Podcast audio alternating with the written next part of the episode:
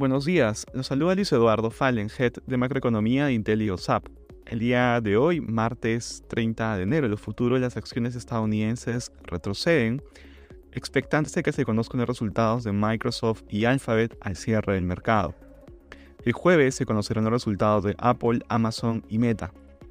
En el terreno de datos económicos se conocerá la confianza del consumidor de enero, esperando un registro de 114 puntos, luego de los 111 registrados en diciembre. En la eurozona los índices presentan retornos positivos tras registrar un crecimiento económico positivo en el cuarto trimestre. En la zona euro, el PBI del cuarto trimestre del 2023 creció 0.1% interanual en línea con el consenso. En Alemania, el PBI del mismo periodo se contrajo 0.2% interanual. Por otro lado, con la caída de tasas de interés desde los máximos de octubre, las solicitudes de créditos hipotecarios alcanzan un máximo de seis meses en el Reino Unido.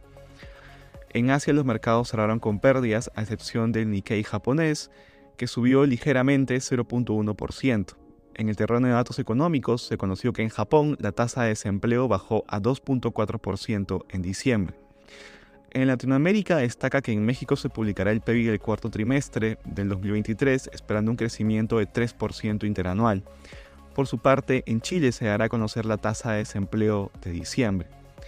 Respecto a commodities, vale la pena destacar que el precio del petróleo retrocede luego de que Arabia Saudita abandonara su plan para aumentar la capacidad de producción de petróleo a 13 millones de barriles por día y lo mantuvo en 12 millones.